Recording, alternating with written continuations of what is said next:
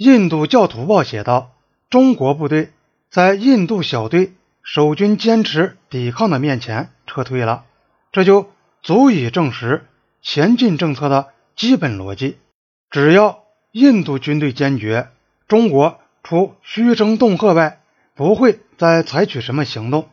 在阿克塞钦舞台上，正如政府间的交锋一样，中国将在相撞前扭身躲开。”给加勒万哨所守军的命令扩大成为给西段所有印度部队的命令。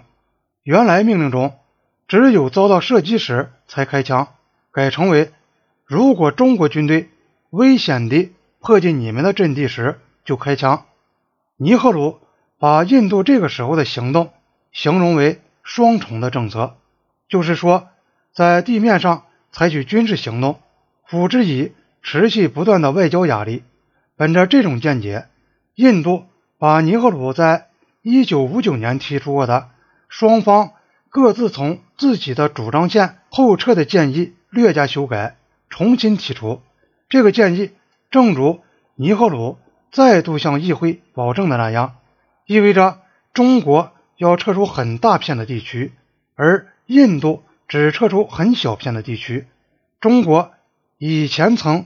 拒绝过这个建议，新德里现在给这颗苦药丸包上了一层糖衣，把尼赫鲁以前在记者招待会上提出过的建议，即在边界问题解决以前，印度允许中国继续使用阿克塞钦公路与民用交通来往，作为正式建议提出。当时，新德里认为，印度既已在中国主张的领土内。设立了哨所，北京现在会较为愿意地接受印度认为是保全中国面子的最好方式。在向北京重新提出撤退建议的同一天，尼赫鲁在人民院重申印度准备冒着同中国战争的风险。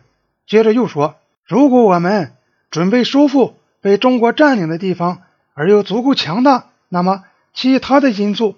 也会起有利的作用。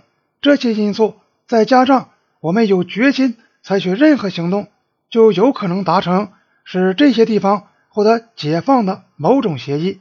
这句话在同一天向北京提出的照会联系起来研究，就可以看出尼赫鲁是认为印度坚决进入中国占领的领土，会最终迫使中国不得不完全撤退。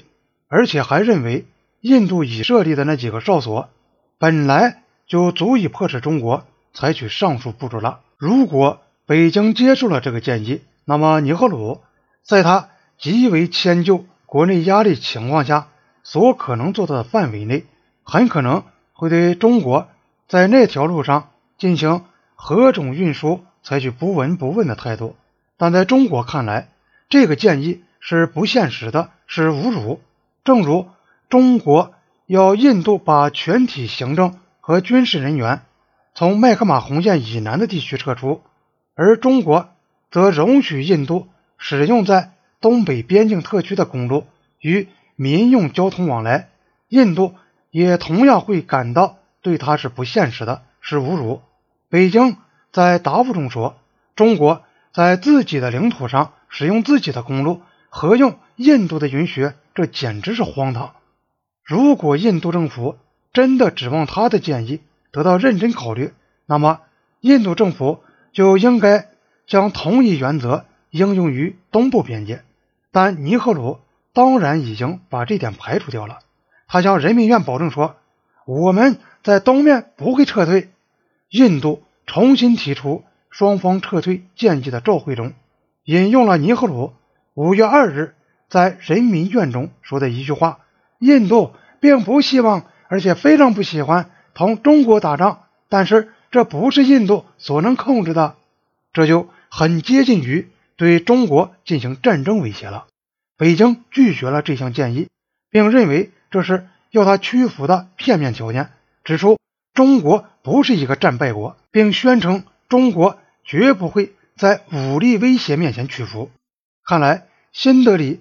从这次交换文件中得出的结论是，前进政策的推行还没有给中国足够的压力，所以必须继续进行，直至中国承认它并必须撤退时为止。西段的印度军队竭力推进，并在中国哨所的近距离射程之内设立了一批小哨所。在他们的所作所为看来，他们倒像是一支强大军队的先锋，而不是一场疯狂的政治赌博的赌注。但在印度政府的国内批评者看来，前进政策肯定还不够大胆。他们继续要求对中国采取更有力和更迅速的行动。印度政府为了替自己辩护，就玩弄起了数字游戏。以往尼赫鲁的批评者们使用同样手法，他是加以斥责的。官方发言人把地图上标出的新的印度前沿哨所用线连接起来，计算。这样划进去的地区面积有多大？然后就宣称印度已收复中国占领的土地的四分之一以上。一位随时可以见到印度总理并报以肉麻捧场的印度记者报道说，西段印军已在两千五百平方英里的广阔的战线上全面推进，祝贺尼赫鲁取得了拿破仑式的大胆的规划。所取得的独一无二的胜利。